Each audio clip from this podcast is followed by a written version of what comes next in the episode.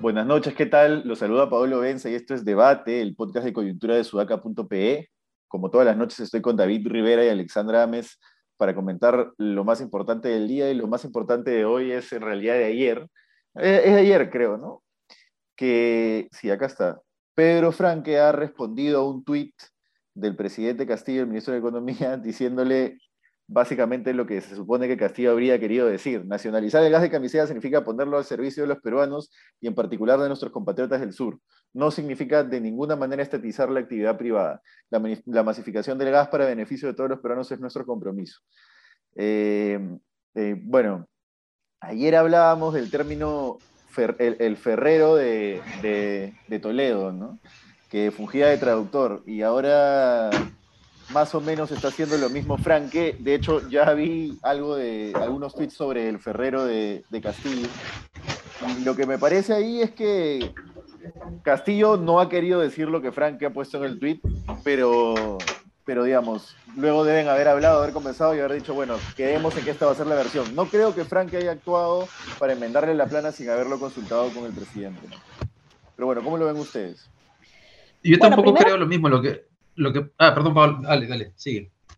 Gracias, gracias. No, solamente para, para, para contar un poco la historia en, en, orden, después de que nosotros grabamos ayer, eh, hablando un poco de las contradicciones entre Mirta Vázquez y Pedro Castillo en un solo día, luego sale pues este tuit de Pedro Castillo eh, aclarándose a él mismo, ¿no? O más que aclarándose, contradiciéndose a él mismo, ¿no? Dando calma a través de un tuit pero siendo totalmente distinto a lo que él había sido eh, en, la plaza, digamos, en la vía pública, en la calle, ¿no? Entonces, eh, eso llama la atención y ahí es que Pedro Franque complementa.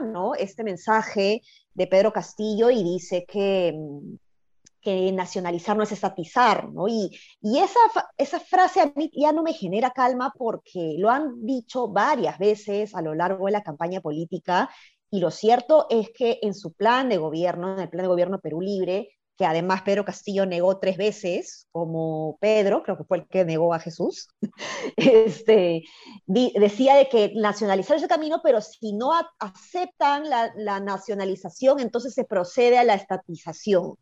Entonces, eh, igual hay ahí un mecanismo de amenaza en el, en el, en el plan de gobierno, pero en todo caso no podemos seguir con estas idas y venidas, ¿no? O sea, justo ayer hablábamos de que, de que en la época de Toledo, Ferrero era el traductor de Toledo y que cada vez que Toledo decía una cosa, Ferrero trataba de calmar las aguas y decir otra cosa, y ahora vemos a un Franque también haciendo de traductor, pero no solamente eso, sino también a dos Pedro Castillos, ¿no? Em, sí, yo no creo, o sea, yo coincido con Pablo en que creo que esa aclaración es una aclaración. Me parece que Castillo no ha querido desdecirse, entonces no ha dicho, no ha dicho, no quise decir tal cosa, sino dijo, vamos a respetar la libertad, no sé, de la empresa privada, algo así, y nuestro proyecto es nacionalizar el tema, eh, masificar, perdón, el uso del gas, ¿no?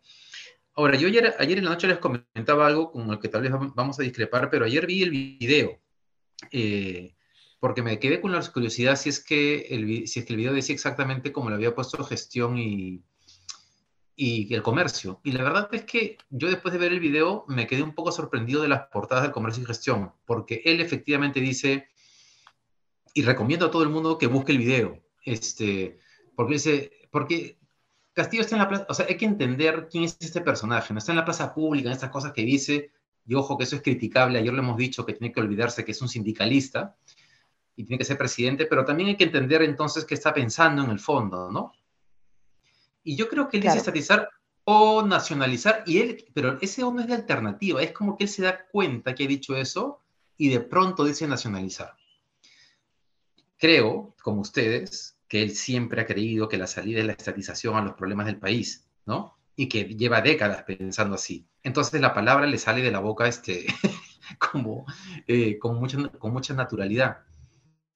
Pero mi lectura es que más bien más bien cuando vi el video, medio que me tranquilizó porque sentí que él mismo se corrigió en esa oportunidad y que genera su sobra, la genera innecesaria, tira el agua el esfuerzo de cambiar de gabinete, de dejar a Julio Velarde en el BCR, o sea, se baja todo eso este, pero viéndolo, no creo que esté pensando en, en estatizar nada ahora.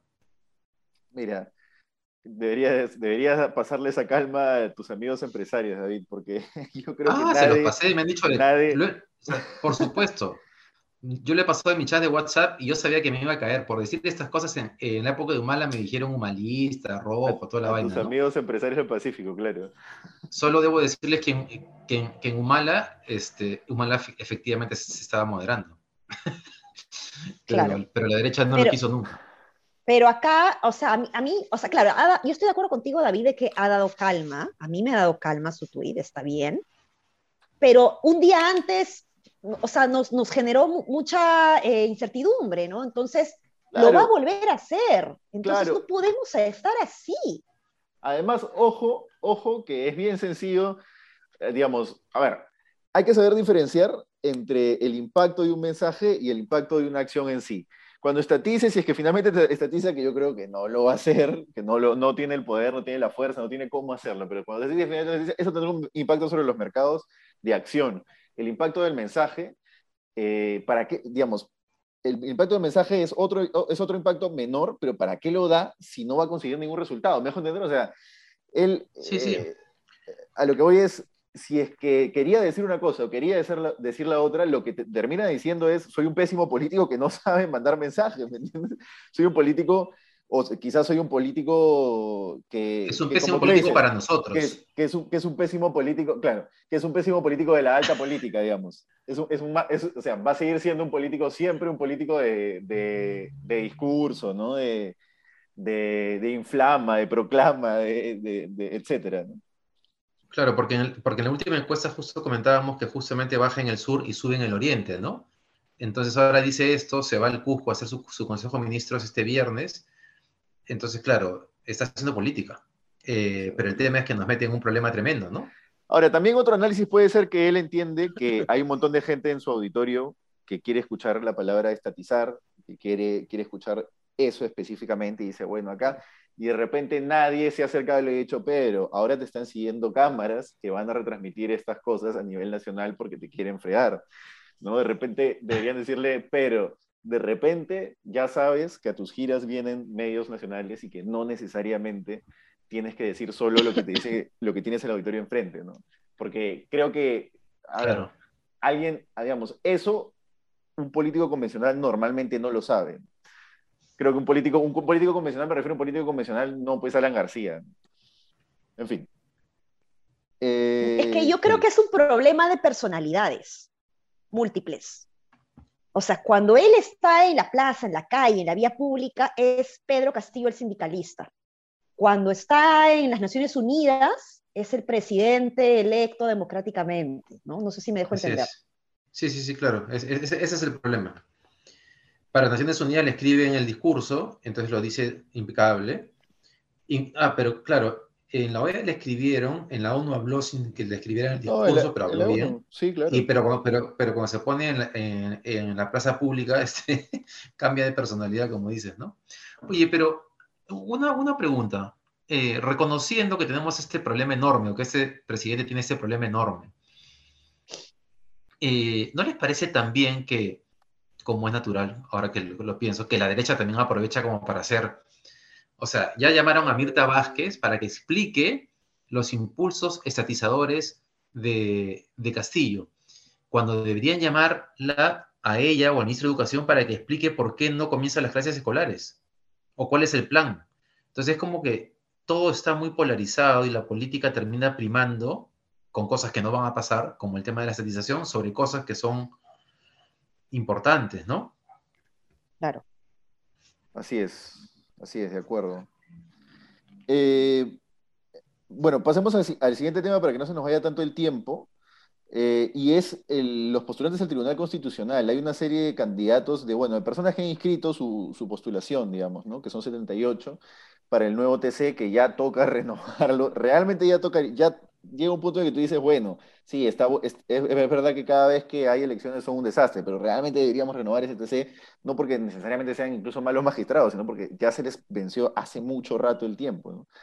Eh, entonces, bueno, por fin parece que se va a renovar el TC y em, la República reporta, por ejemplo, que se encuentra la legisladora, la ex legisladora María Teresa Cabrera, que fue congresista por Podemos Perú, no sé si se acuerdan, y criticó a los jóvenes que salieron a marchar en el 14N, ¿no? Otro, otro ex parlamentario que está es Carlos Mesías, eh, Mesía, perdón, que ya estuvo en el TC antes, ya estuvo en el TC antes.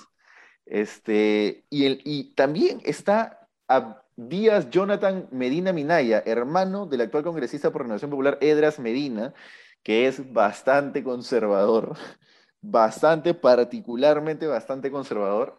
Eh, conservador y además bruto y achorado. Eh, y bueno, en fin, ha sido una lista de congresistas con vínculos políticos, ¿no? Realmente yo sí ya me quedo en el dilema de decir, digamos, a ver, si no permitimos una elección del TC, ¿en algún momento se va a renovar ese TC o se van a, digamos, los magistrados van a seguir ahí indefinidamente, ¿no? Porque no, da, no parece haber señales de que en, algún proceso realmente se vaya a hacer un proceso legítimo y, limpio, ¿no? O al menos, no, bueno, tienen derecho a postular si tienen los políticos, no diría limpio, pero sí diría ideal, idóneo, ¿no? sí. Yo, ah, qué, preocupante eh, que es ese tema porque este, la verdad es que nuevamente, en, el ámbito de qué cosas sí es posible que pase, eso es más posible que pase que una estatización. Y, y, terminar metiendo al TSE personas, no por sus cualidades profesionales, sino porque son políticamente funcionales, es seguir metidos en, la cloaca que hemos estado metidos, ¿no? Mm. Claro, sí, no, además, además, a ver, un TC político ya, ok, un TC político puede ser, pero un TC político con políticos que han sido abiertamente golpistas, por ejemplo, o idealmente golpistas, este, en fin, eh, golpistas en el sentido amplio del término me refiero, ¿no? Cuando capturaron el poder, por ejemplo, en la vacancia de Vizcarra. Este, Vizcarra que es probablemente o es un presunto delincuente, pero igual fue una captura de poder. Este, sí, es, es, muy preocupante esto, ¿no? Es, es, es, muy preocupante que, los, que la mismocracia, como diría Forsyth, termine postulando al, al TC, pero si quiero resaltar el, el lado positivo, digamos, de, de esta noticia que, que genera, pues, em, indignación en algunos casos, yo creo que lo resaltable es que hoy tenemos estos mecanismos de transparencia que permiten frenar este, este, este proceso, ¿no? O sea, varios procesos del TC se han frenado porque eh, la ciudadanía, o mejor dicho, la sociedad civil organizada o líderes de opinión, han hecho cierta presión política, digamos, desde afuera, cierta incidencia pública, para contener eh, la decisión final por parte de los congresistas, ¿no? Entonces, si bien el Congreso no aprende de los mensajes que le manda esta ciudadanía o esta sociedad civil, lo cierto es que al menos se está frenando. Pero por otro lado es, oigan, ya, ¿cuánto tiempo tenemos sin un TC realmente compuesto, no? Sí, pues. Y, digamos, no parece haber posibilidad en la cual un proceso, un nuevo proceso para renovar ese TC sea, a mí lo que más me preocupa es eso, ¿no? No parece haber estado posible en el mundo en el cual un nuevo proceso para renovar ese TC sea idóneo, no lo veo. Este, claro. Pero bueno, en fin. Último tema ya para cerrar, que nos estamos volando en tiempo, es la suspensión del paro en Cotabambas. Eh, un nuevo conflicto en el corredor minero, básicamente, eh, cerca a las Bambas que Virta Vázquez ha llegado a levantar, a ver, acá cualquiera que me escuchara podría decir, ah, pero cuando Bellido levantó el bloqueo de, la, de eh, lo criticaste, y de hecho sí, porque no había ofrecido nada, fue y, levantó el, bloqueo porque era Guido Bellido, no ofreció nada concreto, así lo reportamos en Sudaca. Mirta Vázquez, probablemente, mira, Mirta Vázquez, no sé si es que podría decir que ofreció algo concreto, porque por ejemplo lo del canon en el 2022 eh, ya se sabía que la minera, que las Bambas iba a empezar a pagar canon en el 2022, incluso se esperaba que empiece a pagar a finales del 2021 en algún momento, ya se sabía, pero Mirta Vázquez ha ido, ha levantado y no ha dicho, oh, yo he levantado el paro, que no sé qué, sino que si tú te das cuenta, la información que, que, se ha publicado dice claramente, hasta que se instale la mesa de diálogo, ¿me dejo entender? Entonces, eso, y contraparte y, espejo es el, levantamiento del paro de cogaleros eh, en el sur, ¿no? En Puno, eh, que también es negociación de Mirta Vázquez. es negociación de Mirta Vázquez sin su ministro del Interior, el eh, que tiene la agenda cucalera, ¿no? este, además a quien odia. Pero bueno, bien por ahí. Eh, y lo que sí, que no se quede como Guido Veído en nada, pues no se tiene que proponer, digamos, algo, soluciones viables en esa mesa de diálogo inmediatamente, porque si no se lo van a volver a bloquear. Sí, pues. Sí, pues eh, es que eso no hay cuando terminar. No sé si fue ayer, Paola, que hablamos de esto o antes de ayer cuando no estabas, pero mm, estamos ya, yo tengo toda mi vida, desde que tengo uso de razón, escucho noticias y desde que escucho noticias, escucho que hay paros, que hay levantamientos, que hay mesas de diálogos, eh, y esto pareciera que no tiene cuándo acabar, ¿no? Creo que Mirta tiene una habilidad muy eh, importante y, poco, poco popular, digamos, o sea, poco, algo que necesitan más agentes dentro de la función pública, dentro del ámbito político, que es esta apertura, este, esta, esta, apertura al, diálogo, al consenso, ¿no? Creo que esa es una cualidad que hace falta en, en, más actores como, como, como el de ella, pero necesitamos mirar bien exactamente cómo es que eh, podemos realmente sentarnos a conversar y llegar a acuerdos y no generar estas mesidas que se suele hacer en el gobierno, ¿no? Sí, eh, claro, ahora viene la parte difícil, ¿no? Porque me imagino que ella transmite confianza y por eso ha logrado que eso suceda. Ahora viene el, problema de hacer que el Estado cumpla con lo que promete. Este, pucha, y eso sí es bien yuca, no sé. Ese, bueno, ya veremos en unos meses qué pasa, ¿no? Y pues. Ya, veremos en unos meses qué pasa, porque sí, sí va a empezar a pesar, sí va a empezar a pesar el, el paso del tiempo, ¿no? Respecto a demandas sociales, sin duda. Eh, y además, si, es que ahora tienes, si es que ahora tienes en la oposición a Guido Bellido y a Vladimir Cerrón diciéndote si es que, yo, si es que me hubieras dejado ahí y si no hubieras eh, girado el timón hacia la hoja de ruta, de repente sí estaríamos atendiendo esas demandas. Sí, pues. Eh, Vamos a ver. Además, hay un tema que es importante, es que este, claro, si, si, si coincidimos en que el tema no solamente es el tema del pago del canon, no, porque hay regiones que ya reciben el canon, igual hay conflicto social. La tercera de Chile ha publicado un artículo hoy día sobre tres lugares del Perú que están paralizados por conflictos mineros, ¿no? Aparte de las Bahamas hay dos mineras más importantes con paralizaciones y bloqueos. Entonces, este, ahora viene el trabajo de lograr que levanten el paro, llegas a compromiso, que fue lo que hizo Vizcarra cuando fue a Cotabamas también, ¿no? ¿Te acuerdan que viajó como ministro, se, además se enfrentó en ese momento a una, a una protesta que estaba ya con una carga de violencia, ¿no? Mm. Regresó triunfante este, y al final no pasó nada. este, en algún momento contrataron a Lucho Carranza para hacer un plan de desarrollo del corredor minero y tampoco pasó nada. Entonces, el problema es que nunca termina pasando nada. o pues. siempre termina pasando nada. siempre termina pasando nada. Es así. Es así. Bueno, nada, eso ha sido todo por hoy. Eh, coméntenos, compártanos. No se olviden que estamos en todas las redes sociales y todas las plataformas de audio casi. Eh, y, que, todas las mañanas está Patricia del Río a las 9 de la mañana en entrevistas por Sudaca. Hasta mañana. Chau, chau. Nos vemos. mañana. Chau, chau.